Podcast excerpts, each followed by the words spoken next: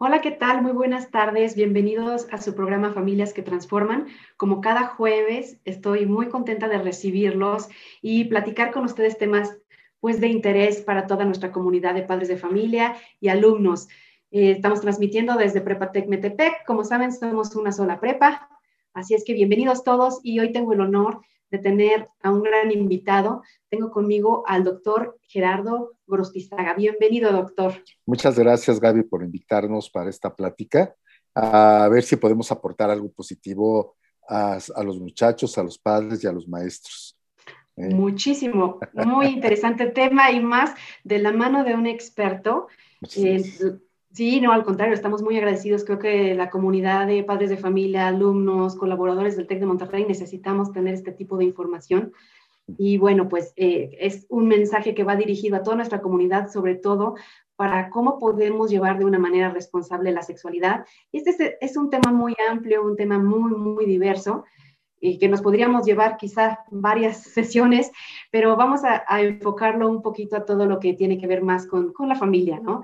Entonces, bueno, yo quisiera platicarles eh, quién es el doctor eh, Gerardo Gorosticiaga. Él realizó sus estudios de medicina en la Universidad La Salle y tiene la, especialidad en el Hospital Español de México y también tiene diferentes diplomados en ginecos, perdón, es ginecomestología. Ginecología. Ajá, y gineco-oncología. Gineco-oncología bioética, bioética y tecnología. Más imagínense toda la práctica clínica, que creo que es lo que también eh, nos, nos este, enorgullece tener a alguien con tanta experiencia en, en, la clínica para poder dar esta información importante para toda la familia. De verdad, muchas gracias por estar aquí con nosotros. Con mucho gusto. Y pues vamos a comenzar haciendo esto de una conversación, una, una plática, una charla. Y, y, yo creo que la primera pregunta que quisiera hacer es, pues, ¿cómo es que podemos llevar una sexualidad responsable? Ok, yo creo que la, la, sexualidad responsable sobre todo se lleva casi desde el principio, desde la casa, una muy buena información por parte de los padres que es muy importante para un buen desarrollo en la sexualidad del, del niño y esto nos lleva al adolescente, al joven y a una persona adulta sexualmente sana. Entonces yo creo que un aprendizaje y el entrenamiento y el conocimiento exactamente de este tipo de cosas, pues se lleva desde la casa, como tú dices, desde la familia, y los padres deben de estar enterados exactamente de los cambios que van teniendo sus hijos, que son varios desde la infancia, todos los cambios y no asustarse a lo mejor de ciertos cambios que puedan presentarse, que son cambios biológicos propios exactamente del ser humano. Claro, como ir acompañándonos en este proceso de crecimiento y, no espantarnos, ¿no? Sino estar como abiertos a que es algo completamente bello. La sexualidad creo que yo lo defino como algo bello. Así es. Es parte de nosotros. La sexualidad somos seres sexuados desde que nacemos hasta que morimos. Entonces, parte de nosotros mismos. Exactamente. Y entonces, ahorita yo tengo una pregunta muy específica porque hemos hecho una serie, pues, médica durante varios, este, varias semanas y traemos el tema del COVID. Y yo quisiera hacer aquí una pregunta con respecto a cómo, pues, en estos tiempos de COVID, ¿qué ha pasado con la sexualidad? ¿Ha habido algún cambio en cuanto a datos, cifras? Este, no sé, por ejemplo, en la consulta en la clínica, ¿ha habido algún incremento de alguna enfermedad de transmisión sexual? No sé. Sí, bueno, fíjate que, bueno, el confinamiento ha creado más bien problemas a nivel de tipo emocional y frustraciones a nivel del ser humano, no tanto, no solamente a nivel de los adolescentes y de los, de los jóvenes, sino también en las personas adultas. Y sí, en la consulta, sobre todo, ha habido eh, consulta de las personas adultas con problemas de sexualidad por el encierro tan prolongado del, provocado por el mismo COVID. Y también de los muchachos. Hay un cambio impresionante en el proceso de la sexualidad con la apertura, sobre todo, de las redes sociales que han creado que el joven tenga una apertura distorsionada de su sexualidad, porque es la única manera de poder dar a conocer sus sensaciones con sus compañeros. Es muy complicado y realmente el joven es muy difícil que se lo comente a sus padres, porque al final de cuentas es una vida íntima, parte de su sexualidad. Entonces realmente no hay una, realmente no hay una comunicación muy importante y yo creo que tampoco nosotros los padres con respecto a este encierro hemos dejado a un lado exactamente como tenemos la confianza de que el hijo está en la casa y de que el hijo no sale para nada, de que no va a fiestas, de que no tienen que ir a, eh, en la noche, el fin de semana a algún lado. Creemos que ellos llevan una vida sana, llevan una vida sexual sana y al contrario, ha habido una, un disparo totalmente impresionante en cuanto a la pornografía por parte del adolescente y de los adultos. Ok, ha sido como un medio de escape, se podría decir, el confinamiento, como que está, aquí está mi intimidad, utilizo las redes sociales y pues se ha incrementado entonces el uso de todas estas páginas de pornografía y, y de sexualidad pues no responsable. Exactamente, sexualidad no responsable, con una mala orientación con respecto a este tipo de sexualidad, porque abren una puerta que a veces el joven no entiende, y a veces tampoco los adultos lo entendemos, donde ya llegan a ciertas llamémosles perversiones dentro del proceso de la sexualidad, tanto en adultos como en los adolescentes. Entonces ha sido común, a partir de, pues ya tenemos un año en confinamiento, ha sido común entonces en la consulta encontrar este tipo de problemáticas. claro, fíjate que al principio no tanto, yo creo que en el momento que nos dieron el encierro de la cuarentena, que todo el mundo lo tomó como vacaciones los primeros 15 días, pues todo padre. Pero una vez pasando los primeros seis meses, vas viendo en la consulta cómo llegan eh, los jóvenes, sobre todo, bueno, en el caso nosotros que vemos en la clínica de la mujer, a las, a las señoritas, a las damitas, con una serie de preguntas en cuanto a respecto a su sexualidad. En un momento dado, eh, qué es lo que ellos también pueden usar y el manejo de lo que es el método anticonceptivo, aunque no tienen mayor acercamiento en este momento, no hay una acercamiento personal porque, por el confinamiento para evitar el contagio. Pero sí te llegan con preguntas muy difíciles, con un inicio de la sexualidad que hemos visto de junio para acá, el incremento en la sexualidad en las chamacas de 14 años eh, y en los chamacos de 14, 13 años. Entonces, pero por curiosidad, no por otra cosa, realmente Imagínate que no hay un conocimiento realmente del contexto del cuerpo del ser humano y su respuesta sexual. Entonces, por conocimiento de ver qué es lo que va a pasar. Cosa que antes empezaban más o menos a los 15, 16 y los chamacos a los 17 años. Pero ahorita es impresionante cómo a los 13 años te empiezan a, a presentar este tipo de cosas. Y donde hay alguna reunión esporádica, ahí viene el destape, el alcoholismo, la sexualidad, el experimentar, y los padres no se dan cuenta, fíjate. Esa es la situación. pareciera, pareciera que como que estamos ahí cuidándolos en casa, pero a lo mejor puede estar pasando otra cosa, otra historia completamente diferente a la que pensamos. Así es, así es.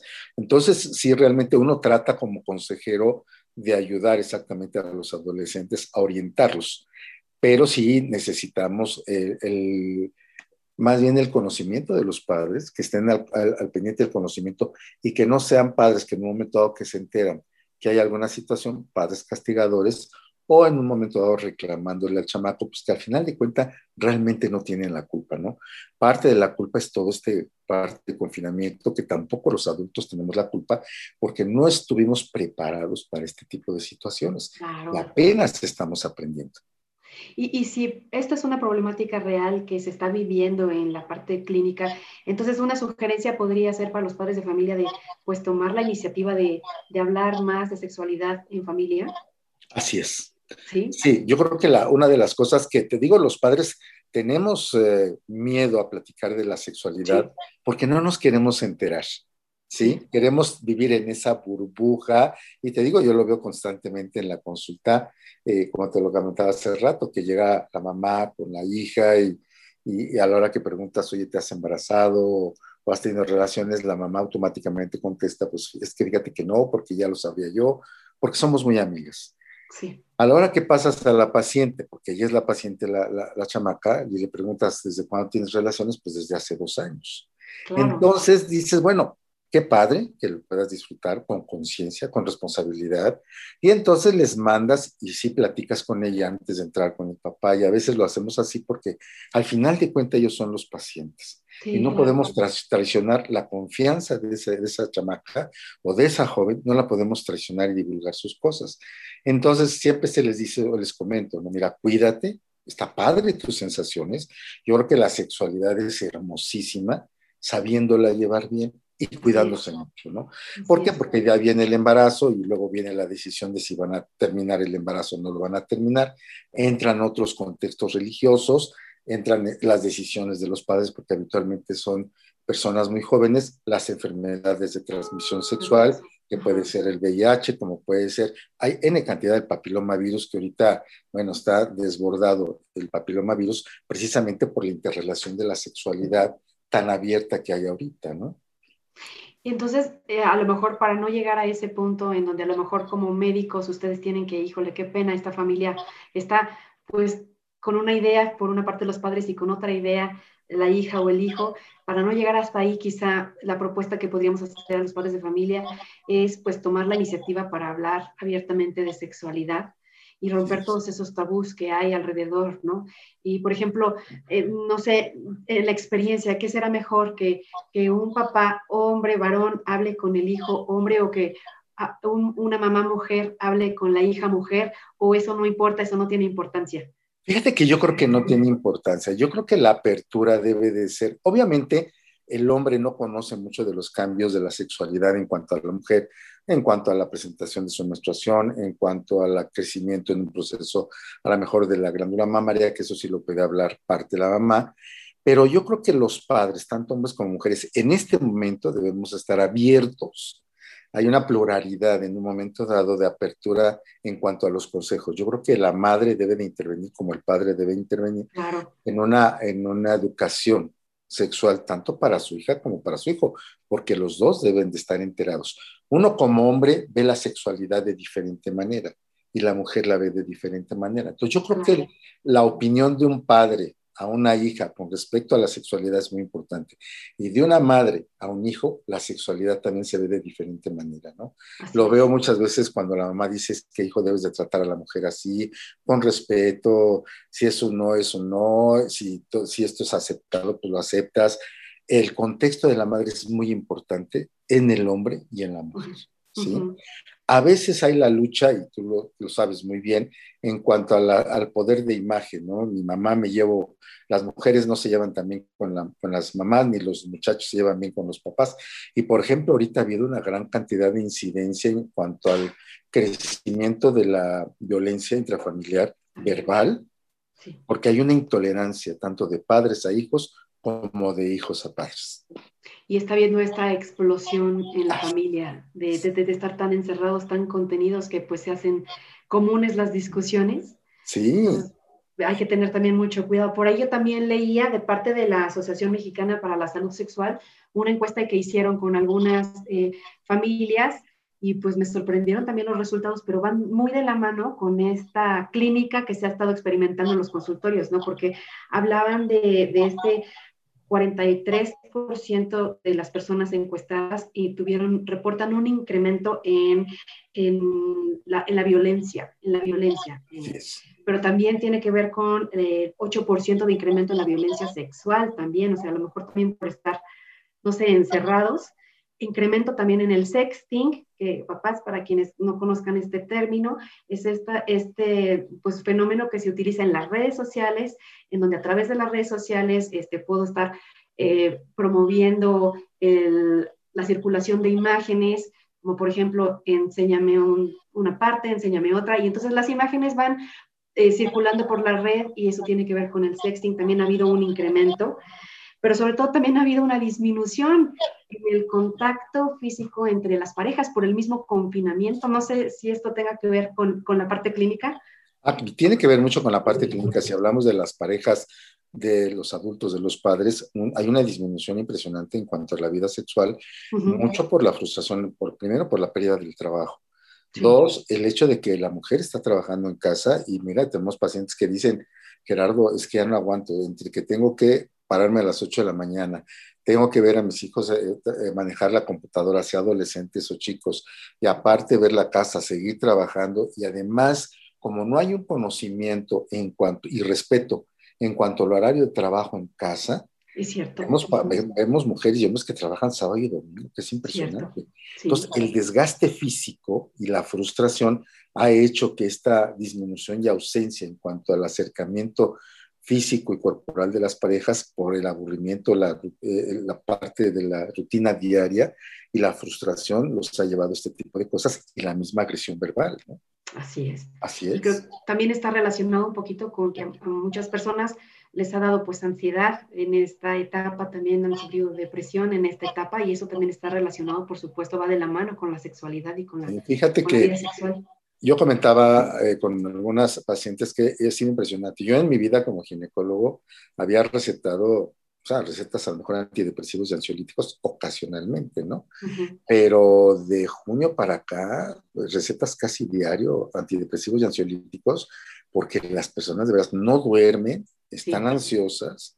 Eh, la subida de peso también, digo, no, no, entra el tema, pero el incremento del peso es una frustración tanto en el hombre como en la mujer, porque al final de cuentas no pueden hacer el ejercicio que hacían antes. Y la misma distracción de no estar emboletinados en una casa, ¿no? A lo mejor la gente que tiene casa fuera, pues lo puede hacer y se puede distraer, pero los que viven en departamentos, departamentos más chicos, es muy complicado. Pues ha habido un cambio en, en general. Yo creo que hay, hay un chorro de preguntas que yo quisiera hacer. El tema de la sexualidad es diverso. Invito a todo el público que se esté conectando con nosotros a que hagan sus preguntas y hagamos este diálogo para que el doctor eh, nos pueda ahora sí que ilustrar con toda su experiencia. Gracias. Voy a empezar con unas preguntas que a mí se me vienen a la mente. Eh, por ejemplo, eh, ahorita hablábamos de la parte en lo que a lo mejor como mamá o como papá, pues ya se me fue y no estoy enterado de la vida sexual de mi hijo o de mi hija pero si en este momento tenemos adolescentes de nuestra comunidad eh, de estudiantes o del público en general que estén también escuchándonos, pues creo que también sería bueno preguntar algunas preguntas básicas, como por ejemplo ahorita hablábamos del virus del papiloma, que ha subido muchísimo eh, el número de casos. ¿Cómo un adolescente puede saber que tiene este virus? Mira, forzosamente digo, para detectar, primero debe haber tenido una vida sexual activa. Cualquier hombre, porque el virus del papiloma es en el hombre y en la mujer. En la mujer. hay, una, hay una frase que dice, es que siempre lo pega el hombre. No es cierto. O sea, puede ser un, un, joven de 15 años que empieza a tener relaciones con a lo mejor una, una jovencita de 18 que ya tuvo una vida sexual y le pega el papiloma. Este joven, ¿qué va a hacer? Va a tener una novia de 13, 14 años, va a iniciar vida sexual y le va a pegar el papiloma. Aquí no se sabe quién es el culpable en un momento dado. Entonces, la única manera es que en el momento hay que vacunar a los muchachos, más o menos a partir de los 10, 11 años, antes de que inicien su vida sexual, ¿no? Decían antes, no, es que cómo es posible que a los 10 años, si mi hijo está chiquitito, pero con el advenimiento de todo esto y lo que hemos visto del incremento en la presencia del inicio de la vida sexual en chamacos de 13 años, sí vale la pena vacunarlos desde los 10, 11 años, hombres y mujeres. Porque el cáncer, el virus de papiloma, hay cinco tipos de virus, de virus de papiloma que producen en la mujer cáncer a nivel del cuello de la matriz, cáncer en la vagina, cáncer en la vulva y cáncer en el ano. Y en el varón, cáncer en el pene y cáncer en la vejiga. En la mujer, a la hora que va el ginecólogo a revisarse, y siempre van a buscar, la ventaja de estos que van a buscar el consejo anticonceptivo, se les menciona que tienen que hacerse el papá y ahí descubres en un momento dado la presencia del papiloma que se puede tratar y de esta manera no produce lesiones tan severas que al cabo de 15 años pudieran tener un cáncer cervical o un cáncer uterino a tan temprana edad. Hemos operado mujeres de 29 años con un cáncer de cuello, porque no fueron al ginecólogo hasta los 25 y tuvieron vida sexual iniciada a los 14. Entonces, hay una gran, una gran avance en cuanto a la lesión del virus del papiloma. La desventaja del, del varón es que él no manifiesta sintomatología hasta que está muy avanzado. Entonces, sí es importante que a la hora de hablar de la sexualidad, tratar de que realmente hablar con los hijos o llevarlos en un momento dado con el médico de confianza de la familia que pudiera hablarle sobre este tema y decirle, sabes que mira, si ya iniciaste vida sexual y no, tus papás no se quieren enterar, pues hacemos un estudio y vemos qué es lo que hay y cómo se te puede tratar. Y si existe, sí es importante hablarlo claramente con los papás, ¿no? Y al final de cuentas, estar abiertos a todo esto que te digo, nos cayó como una bomba y no supimos qué hacer. Y, yo creo que es también como una pauta terapéutica que nosotros también utilizamos en las ciencias de la familia, ¿no? Cuando vemos que está en riesgo una conducta ah, y es un menor de edad, pues a veces tenemos que romper esta confidencialidad que tenemos con, en, en, consultoría por el bien del paciente y por la vida del paciente, ¿no? Ahorita estamos hablando de, de una enfermedad mayor que puede llegar a un cáncer, pues obviamente este, esa complicidad, pues a veces se tiene que romper por el bien de ellos mismos, ¿no? Así es. Pero entonces hablamos que este virus es sí o sí cuando los jóvenes ya inician. El riesgo, primero que nada, empieza cuando ya tienen una vida sexual. de otra forma, no hay. Y lo digo porque hay muchos tabús. Hay muchos tabús para nuestras chicas adolescentes, por ejemplo, de antes que estábamos en la prepa, que si voy al baño y que si el baño está sucio y que si me siento en una taza de baño sucio, que si me contagio también el virus. Ese tipo de cosas también siguen habiendo muchos tabús. Sí, hay, hay mucho tabú y se mencionaba mucho que eso que, que, la mayoría de las enfermedades de transmisión sexual se podían dar por ir, eh, al baño en un baño, con mucha higiene, pero no, realmente son enfermedades pues se llama de transmisión sexual. Debe haber un contacto tanto de, del aparato genital como de los flujos, eh, tanto cervicales como del líquido seminal del varón o el flujo cervical de la mujer. Claro, entonces ahí, ahí sería entonces la primera para nuestros adolescentes, ¿no? Y bueno, si es que tienen una vida sexual activa, pero siguen con esta a lo mejor em, vida eh, muy personal que no quieren compartir con papá y mamá, físicamente pueden tener algún síntoma, o sea, algo que, por ejemplo, ya estoy en alerta. Sí, cuando ya, eh, por ejemplo, en el caso de la mujer, infecciones repetidas vaginales, cuando de repente dicen, bueno, pues ya el Omecan, que es para las mujeres, ya ves que lo anuncian mucho, sí, sí. que realmente tiene una especificidad el Omecan para cierto tipo de infecciones. Entonces, cuando, la, cuando esta, esta mujer tiene infecciones repetidas, repetidas y no se trata, hay que buscar el papiloma. O sea, hay en cantidad, hay infecciones de transmisión, sea como la clamidia, como el micoplasma, como la tricomona, como la amibiasis, hay N cantidad.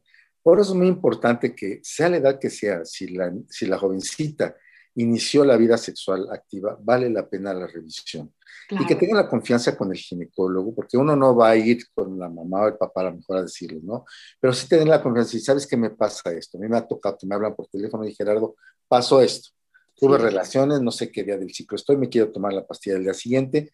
Ya las interrogas y las orientas. ¿Sabes qué? No te la tomes porque no va a pasar nada si la tomas nada más al aventón te va a provocar muchos problemas. O sabes que tuve relaciones sin preservativo, ¿qué puedo hacer? ¿Cómo me puedo cuidar? Entonces ya la orientas en un momento dado o a que vaya al consultorio a hacerse un estudio, ya lo ves al microscopio y ves qué tipo de infección puede tener. Hay infecciones muy leves hasta infecciones muy graves como el VIH. Ok, y, el VIH también es un, ahora sí que una enfermedad que no sé si está relacionada también con la disminución del sistema inmunológico, y que pueda ser más vulnerables a las personas que tienen el virus de, este, de inmunodeficiencia adquirida. Ah, claro. O sea, al final de todo esto, cuando la, la, persona se llega a infectar, tarda un poco de tiempo en que el, el aparato inmunológico tenga su disminución protectora y entonces empieza con otro tipo de, de, de, síntomas. Entonces, por eso es muy importante en un momento dado que el paciente en el momento que tiene una vida sexual y se le recomienda, si tú vas a tener una vida sexual, que se haga el varón un test de enfermedades de transmisión sexual y ella también. Una vez suena muy frío, pero una vez que ya sabes que los dos están muy bien, adelante. Porque no sabes quién puede traer en un momento dado el proceso infeccioso. Ok. Y si es común, o sea, por ejemplo, en parejas encontrar, yo me acuerdo, eh, pues no sé, empezó por los 90, si no me equivoco, este boom del, del VIH, pero ahorita sigue siendo muy, muy común en la consulta también este virus. Ah, sí, sí sigue, sigue existiendo, aunque ahora hay, hay tratamientos para, si se detecta a tiempo, la persona puede vivir durante años con el tratamiento de los retrovirales, que bueno, es una maravilla en el descubrimiento de esto, y la persona puede tener una vida sexual igual y, se puede, y puede embarazarse con sus controles adecuados, llevándolo muy bien y haciendo el diagnóstico a tiempo. Lo importante es hacer el diagnóstico a tiempo. Si tú ya haces el diagnóstico cuando se le llama SIDA, que es síndrome de inmunodeficiencia adquirida, es porque ya tiene una neumonía, porque ya tiene un problema a nivel renal, porque ya tiene un problema a nivel, gastrointestinal y esto sí lo puede llevar a problemas muy serios de salud. Pero diagnosticándose a tiempo, no hay problema. O sea, yo creo que todas las infecciones de transmisión sexual en el momento que tienen síntomas es ir al médico. y no tomar mi parte, no tomar lo que dice el farmacéutico, oye, pues tomate esto, lo que dice la televisión. Al final de cuentas son paliativos. Sí, claro. Y yo sigo con las preguntas y los tabús, pero porque vivo en el mundo de los adolescentes. Y quiero decirles a los papás con todo respeto, pues soy tutora. Entonces yo trabajo muy de cerca con los alumnos y a veces vienen con nosotros como tutores con muchas preguntas también sobre su sexualidad y muchos tabús. Por eso es que yo creo que este es un espacio en donde puedo hacer algunas de las preguntas que, que los adolescentes también puedan tener y que incluso invito a los papás que si ustedes también tienen otras preguntas, escríbanos por aquí por el, por el chat y con mucho gusto las contestamos. Pero otro tabú también es sobre esta famosa pastillita azul, que dicen, si no usted corríjame, que también quienes más lo consumen también son los jóvenes. Sí, fíjate que qué curioso, ¿no? Lo que pasa es que dentro de la sexualidad, la, la pastilla azul, el famoso eh, Viagra, este fue realmente hecho para problemas de restricción pulmonar en los niños prematuros. Fíjate, pero se vieron pues se dieron cuenta que el efecto colateral, sobre todo por la vasodilatación, era que provocaba una mejor erección. Entonces, este, ¿qué pasa? La utilización en un momento dado de esta pastilla la utilizan más los jóvenes. ¿Por qué? Por la intensidad de las mismas relaciones y de la misma vida sexual. Dice, ok, tengo, me voy a una fiesta, voy a tener relaciones con esta niña, con otra niña, con otra niña, con otra niña. Eh, el, efecto de la pastilla hay varios tipos de pastillas. El efecto de la pastilla dura un promedio de cinco horas.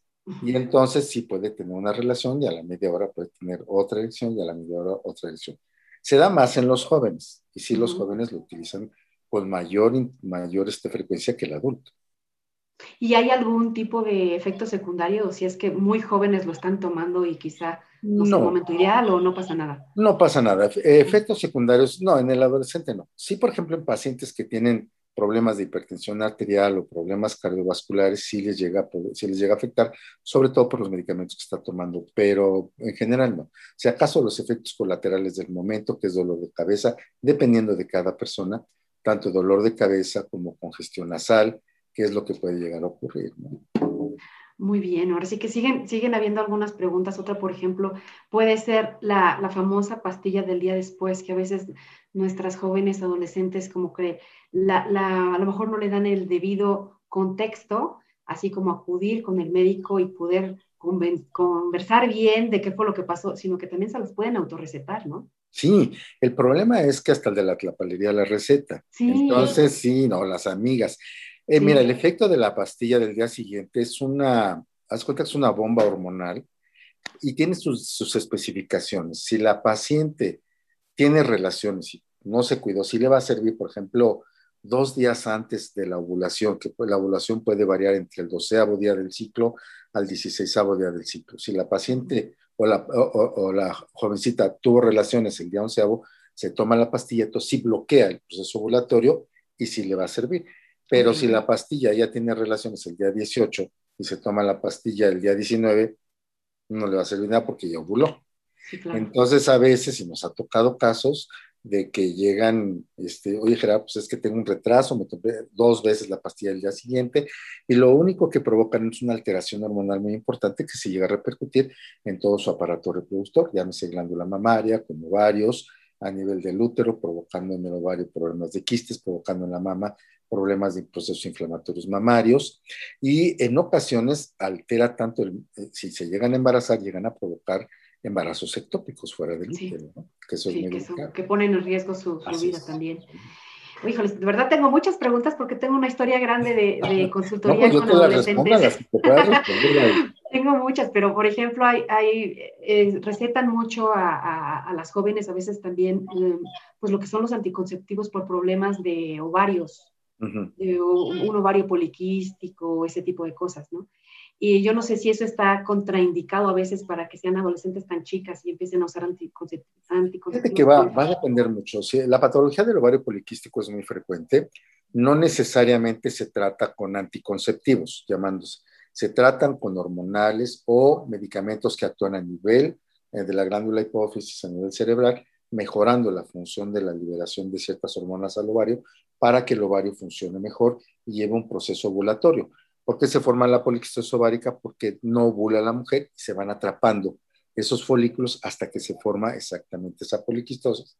Produce una mayor cantidad hormonal y entonces, ¿qué efectos produce? Puede, efectos de eh, aumento en la aparición de vello, en el aumento del peso corporal, a veces eh, alteraciones emocionales de irritabilidad.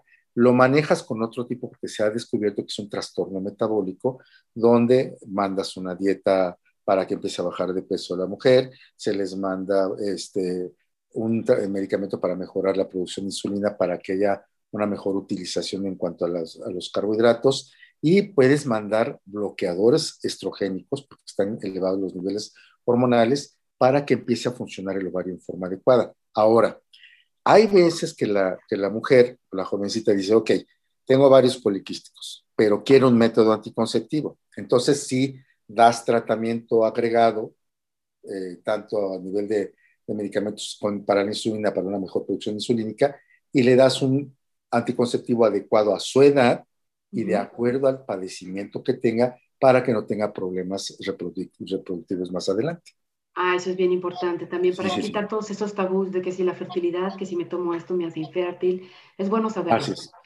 Ah, por aquí nos están haciendo preguntas. Muchas gracias por conectarse. Gracias, Mónica. Gracias, Marina. Gracias, Mar. Irene dice que buen tema. Y por aquí nos están haciendo una pregunta. Mona nos dice, ¿qué hay del tema de la masturbación? ¿Cómo hablar de esto? ¿Es recomendable o no es recomendable? Mira, la masturbación eh, es recomendable, si tú, yo creo que sí, podemos decir que en, un, en una población de 100 eh, personas, hombres y mujeres, el 60-70% de las personas se llegan a masturbar, y más en esta época en que hay una falta de un contacto físico para una relación sana con una persona, la masturbación, claro que sí, y, no es mala, ni, se van a quedar con retraso mental, ni se van a quedar, este, ¿cómo se llama?, ciegos, porque hay muchos tabús alrededor de ello. La masturbación es parte de la sexualidad del ser humano, tanto en hombres como en mujeres. ¿sí? Entonces, sí, en este, y, en, estos, en esta época se ha incrementado muchísimo. Igual la compra y la venta de juguetes sexuales se ha incrementado muchísimo, muchísimo. muchísimo. Claro por el mismo confinamiento. Yo estaba de verdad sorprendida por, por, las cifras que antes de iniciar la entrevista platicábamos, ¿no? Uso de, de, los adolescentes de usar las redes sociales para descubrir todo lo que tiene que ver con la sexualidad. Así es. Y bueno, también hay cifras, ¿no? Que desde China, desde hace ya, pues un poquito, eh, no sé si por ahí de mm, abril más o menos del año pasado ya ponían las cifras de incremento de más del 30% de los divorcios y tiene mucho que ver con eh, problemas sexuales, con infidelidad. Bueno, ¿qué les puedo decir? Muchas cosas ha generado esta pandemia, pero si nos puede traer también, yo creo que es un espacio para la reflexión, un espacio para el diálogo, un espacio para que si salen estos temas o si esto que nosotros estamos platicando, a lo mejor no quiero inquietar a las mamás, pero pues es una realidad, no quiero inquietar a los papás, pero es una realidad. Nuestros hijos viven, viven su intimidad, viven sus dudas, viven pues a veces su mundo y pues todo lo pueden tener desde, desde, la intimidad de su mundo, en sus redes sociales y en su teléfono. Entonces hay que estar alertas, pero no creo que con el dedo señalador que yo, que yo digo, no es con el dedo señalador. Yo creo que hay que estar cercanos desde el diálogo, desde el amor, desde la aceptación y dejando a un lado el juicio. Eh, una parte muy bonita al inicio de la conversación era esa, ¿no? Que la sexualidad es ese crecimiento y ese acompañamiento en el desarrollo y el proceso normal de crecimiento de los seres humanos. Entonces, ¿qué mejor que hacerlo en el contexto seguro que es la familia, haciendo a un lado los tabús? Y papás y mamás, creo yo los invito a hacer a un lado los propios miedos, porque muchas veces a partir de nuestros propios miedos es como proyectamos en nuestros hijos y de verdad se los puedo yo decir, quizá lo que yo más temo como mamá y es algo que no he trabajado emocionalmente, inconscientemente es algo que puedo proyectar a que mi hijo o a mi hija lo pueda repetir. Así es. Yo invito mucho a las familias, a los adultos, a, que se viva una sexualidad también sana, una sexualidad responsable desde la pareja.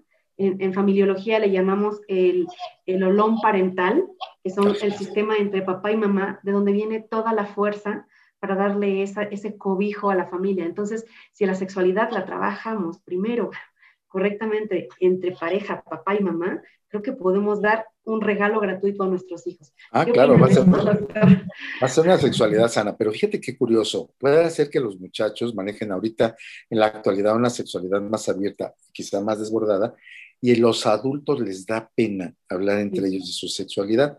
He tenido parejas que me han dicho, y Gerardo, el confinamiento nos ha hecho experimentar cosas maravillosas que nunca en la vida habíamos experimentado, pero hay otras que de plano no hablan y hay otras que de plano no se atreven a experimentar una sexualidad que al final de cuentas, bueno, están en pareja, lo pueden hacer, y es una, la sexualidad sana, bien llevada, es muy divertida, muy sana, y además, igual te digo, los muchachos sí ha sido más desbordante, hay que ver y platicar con ellos qué es lo que realmente no está bien orientado, pero con, la, con los papás con una sexualidad mente abierta para poder hacer. Exacto, yo, yo, coincido mucho con esta parte, o sea, creo que empieza por el diálogo entre la pareja, a romper mucho los tabús que tienen mucho que ver con generaciones quizá como la nuestra o más arriba, en donde todavía era más difícil hablar abiertamente de sexualidad. Entonces, entre pareja yo creo que sería una parte esencial de los lenguajes del amor, ¿no? La sexualidad es una parte, yo digo que la sexualidad es como el postre, como esa cerecita del pastel tan hermosa en una pareja que se ama, la sexualidad es esa cerecita roja que todo el mundo se quiere pelear por ella porque es, es lo que lo decora, lo que lo hace bonito. No, ¿eh? Y hay parejas, y tú dirás, bueno, ya la gente arriba de los 60 años, 70 años tienen relaciones o vida sexual, sí, sí la tienen. Y es muy interesante cómo va variando también la sexualidad en de las diferentes etapas en las cuales nos vamos desarrollando, pero aún la gente adulta arriba de los 70 años tienen una sexualidad sana y, es que la tenga. Y, y, creo que también tiene mucho que ver que no, la, la sexualidad no solo es el coito, no solamente es. la penetración, creo que la sexualidad es un mundo alrededor que está lleno de, de, verdad de hermosos regalos si se hacen bajo la responsabilidad y creo que desde un amor bien cimentado y sólido, creo que te puede traer muchos frutos para, para la familia. Y un ejemplo que puedo poner de esto es, eh, por ejemplo, los... Eh, esta, esta, parte que estamos a veces en pareja muertos de, de, miedo que nuestros hijos experimentan una u otra cosa, pues yo creo que invito en este momento a los papás a eso, a que cuestionemos la propia forma como nosotros vivimos la sexualidad y romper nosotros nuestros propios miedos y tabús. Nuestros creo que solito tabús. todo se puede ir acomodando. Así es. Y Así otro es. punto también que, que, a mí me encanta hablar mucho de la sexualidad es la, la parte de la unicidad, la unicidad como el ser humano, que yo soy una persona que tengo un cuerpo, pero que también tengo un, este, un espíritu y que también tengo una mente. O sea, soy esa persona completa que estoy dando ese mayor regalo a la persona a la que elijo amar y entonces es una donación completa a la otra persona. Ese, ese es, es un excelente punto. Ese es un excelente punto. No es nada más el lo que tú acabas de decir, se va a oír a lo mejor un poquito fuerte, no nada más en la mujer experimentar una penetración o el varón experimentar la penetración en la vagina, que al final de cuentas es una masturbación, sino lo que tú estás diciendo es la entrega de todas esas sensaciones maravillosas sí, que en un momento dado pueden interrelacionar y hacen de la sexualidad algo muy bonito. De verdad es, muy bonito. Así es, entonces no solo, te, por ejemplo, también me pasa que vienen algunas parejas con problemas de disfunción eréctil, creo que también eso es común, sí, la disfunción eréctil, ¿verdad? Mucho, mucho, mucho. Y sobre todo a los varones les da mucho trabajo manifestarlo, platicarlo con su sí, pareja, sí. pero yo creo que es importante platicarlo porque todos pasamos, así como la mujer de repente puede tener sus problemas en cuanto al orgasmo. ¿Por qué? Porque los hijos, por la casa, porque está trabajando, porque está cansada, porque además hormonalmente la mujer se maneja totalmente diferente su sexualidad a la del varón. Y el varón, eh, habitualmente sí se da la falta de una buena erección o eyaculación precoz por la frustración, por el trabajo excesivo, por las mismas preocupaciones de las deudas. Entonces hay que trabajarlo. Y hay manera de poderlo tratar. La ventaja es que en la actualidad puedes tratar en, las dos, en, las dos, este, en los dos contextos, ¿no? Oye, nada te cuesta tomarte esta pastilla y mejorar tu sexualidad. Oye, en la mujer, mira, hay que darte esto para mejorar en un momento dado porque la mujer lo manifiesta como falta de deseo y falta de un logro de un orgasmo más adelante. Entonces, hay manera de tratarlo, de mejorar ese deseo de la libido y mejorar también su respuesta sexual, igual que en el varón. Pero el chiste es que se hablen y al final de cuentas vas de, de la mano llevando este tipo de sexualidad más abierta, más, más abierta. Como seres humanos en esta misma etapa de desarrollo que nos vamos a, eh, acompañando en la sexualidad de nuestros hijos, pues también en el mismo desarrollo como pareja, ¿no? Claro. Vamos pasando por diferentes etapas y también abiertamente hay que decirlo, hay que aceptarlo, hay que decirlo sin esperar eh, ser juzgados. Creo que es importante. La crítica. Claro, sí. claro, claro.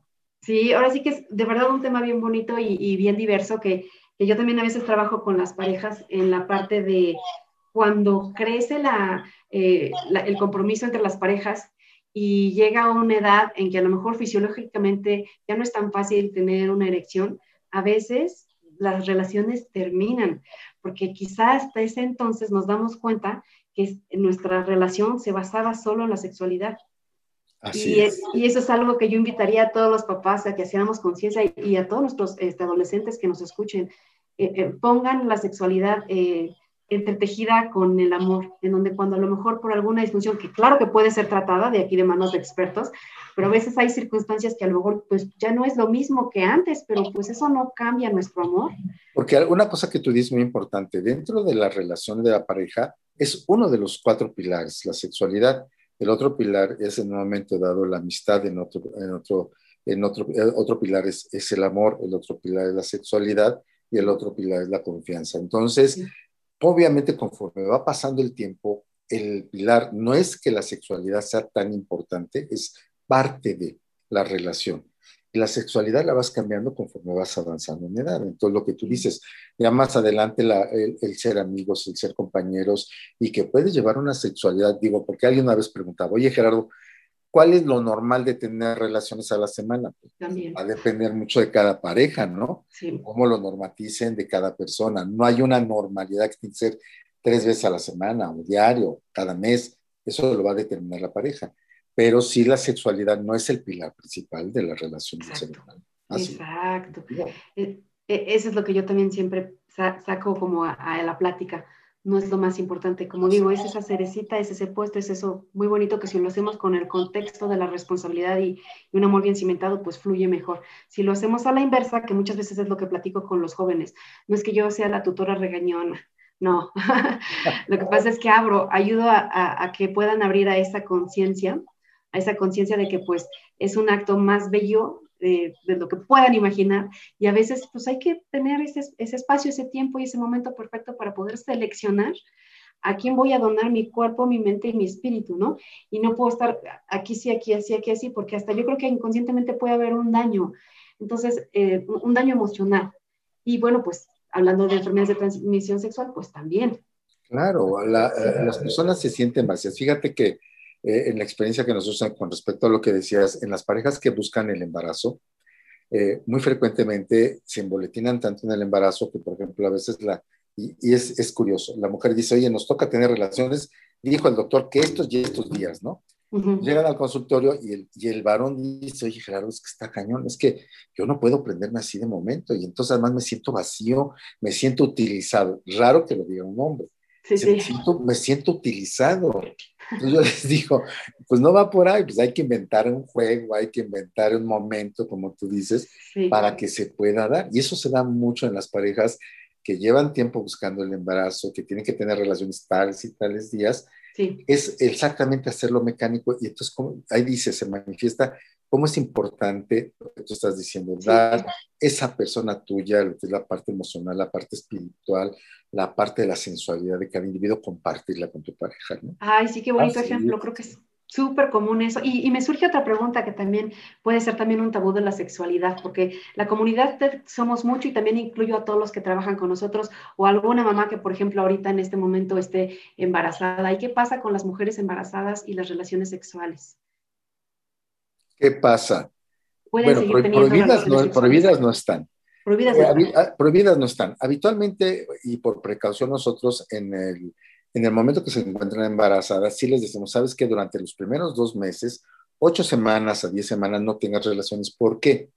No porque no las puedan tener, sino porque en un momento dado, como es el proceso de implantación del producto, es muy lábil ese proceso y a veces vienen lo que son las amenazas de abortos, sangrados anormales o cólicos. Entonces, el hecho de tener un coito, el choque del pene en el cuello de la matriz estimula el útero y hace que se contraiga. Y si no tiene una buena sustentación hormonal, puede haber cierto desprendimiento y se asusta. O puede venir realmente un aborto este, que eh, está mal implantado el producto, se puede venir un aborto. Entonces les digo, miren, no pueden tener relaciones, exactamente por el, traumatismo directo del pene sobre el cuello del útero y ni por afuerita, porque alguien decía que por afuerita, pero digo no porque el orgasmo produce contracción. Pero una vez pasando ese periodo de las 12 semanas, 10 semanas de gestación, pueden tener relaciones con más tranquilidad, no tan apasionadas, pero pueden tener relaciones. Hay mujeres que se les incrementa mucho la sexualidad y hay mujeres que no se vuelven más tranquilas sexualmente, pero sí pueden tener relaciones. Se prohíben y no se deben de recomendar ya a las 34 semanas. ¿Por qué? Lo que te explicaba como al principio, el choque del orgasmo y el choque del pene sobre el cuello del útero desemboca el trabajo de parto. Claro, y hay que tener más cuidado. hay que tener más cuidado. Sí, ahora sí que mi mensaje para todas nuestras alumnas que, que, invitamos a esta plática, nuestros alumnos que invitamos a esta plática, decirles, pues yo creo que hay un tiempo para todo. Estar embarazados, eh, eh, la pareja, tener un bebé, creo que es una de las cosas y regalos más hermosos de la vida. Yo creo que hay que esperar un tiempo perfecto para todo, ¿no? Y, eh, y, pues esos bebés que vienen al mundo también, pues merecen ese contexto sólido de amor de los papás. Entonces, eh, somos ahora sí que abiertos a, respetar la sexualidad de cada quien. Como les digo, no somos esos que estamos juzgando, pero sí creo que les puedo decir que una de las cosas más lindas de la sexualidad pues es dar la vida. Así es. Así y, y, ahora sí que un doctor con tal experiencia, con yo no sé cuántos partos, cuántas cesáreas han atendido. un buen rato, un buen rato. Sí, y creo que es uno de los regalos más bellos que puede experimentar cualquier la, consulta de la embarazada es, es hermosísima.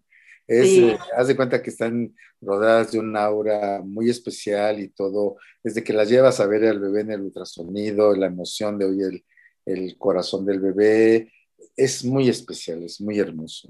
Una vez me decían, porque fueron los de Televisa al hospital, saliendo de un parto, me decían, oiga doctor, ¿qué siente usted traer un niño al mundo el 14 de febrero?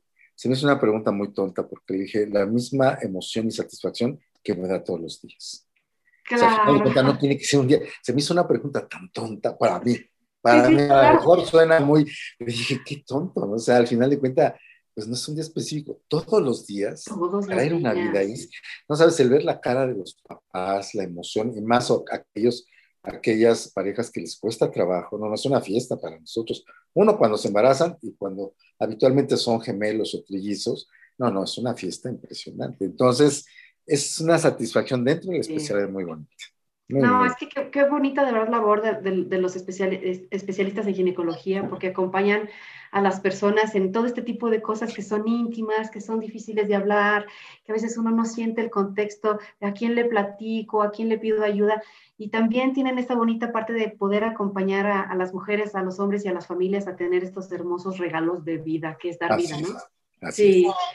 No, pues, pues hace ratito también platicábamos al inicio del programa, papás y mamás, este, ¿dónde podemos encontrar al doctor Gerardo Gorosticiera? ¿Dónde lo podemos encontrar? Si alguien aquí quiere seguirle haciendo preguntas, si alguien quiere ir a consultarlo, ¿dónde podemos encontrar? Mira, tenemos la página de Facebook de Clínica de la Mujer eh, Gorostizaga, en Instagram y, este, los teléfonos, eh, si quieres te los doy. sí, por favor, anoten todos los teléfonos. Es el 55 55 45 50 70, el 55 250 11 73 y el 56 20 50 93 56. Ahí tenemos tres teléfonos donde podemos hablar. Este, los voy a repetir, 55 55 45 50 70. Ajá. 55 25 01 173. Es 55 52 50 11 73. 11 73. Y la página de Instagram está igual como Clínica. Como Clínica de la Mujer. Ajá. Eh, Gorostizar. Igual en Facebook también lo pueden seguir ahí. Y también me platicaba que eh, eh, hay un equipo de especialistas que pueden atender a las personas. Mira, dentro de la clínica de la mujer tenemos especialistas en psicología, tenemos especialistas de todo tipo y apoyarnos exactamente con las mismas personas que comulgan, especialmente con nuestra manera de pensar en cuanto al manejo, el trato del paciente, ¿no? Por ejemplo, en el caso ahorita que hablabas de la sexualidad de los jóvenes, todo esto, tenemos una gente experta que nos apoya con los jóvenes y los papás en cuanto a terapias, en cuanto a pláticas, en cuanto a consulta, para poder manejar ese tipo de cosas, ¿no?